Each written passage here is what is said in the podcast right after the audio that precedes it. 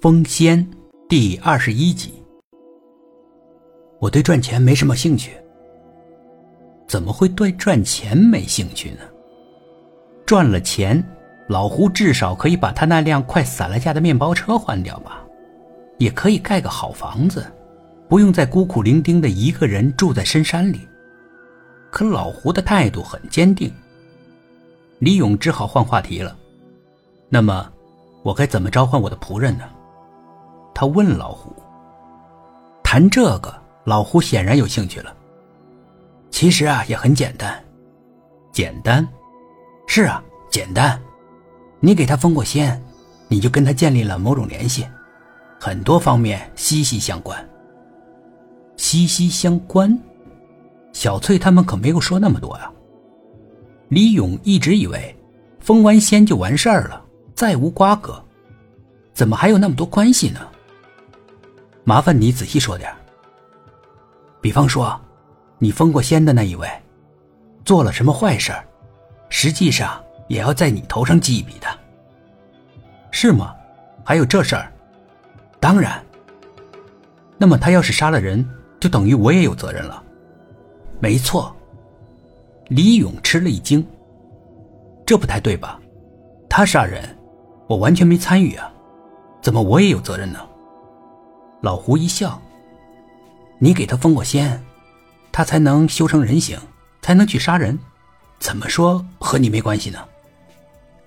这逻辑倒也对，可那个审判法官是谁？让不让李勇说几句辩护的话呢？唉，不得而知。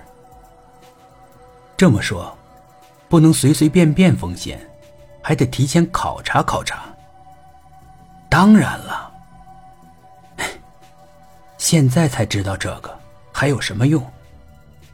只有想办法劝小杰少干点坏事吧。你就告诉我，我该怎么召唤他？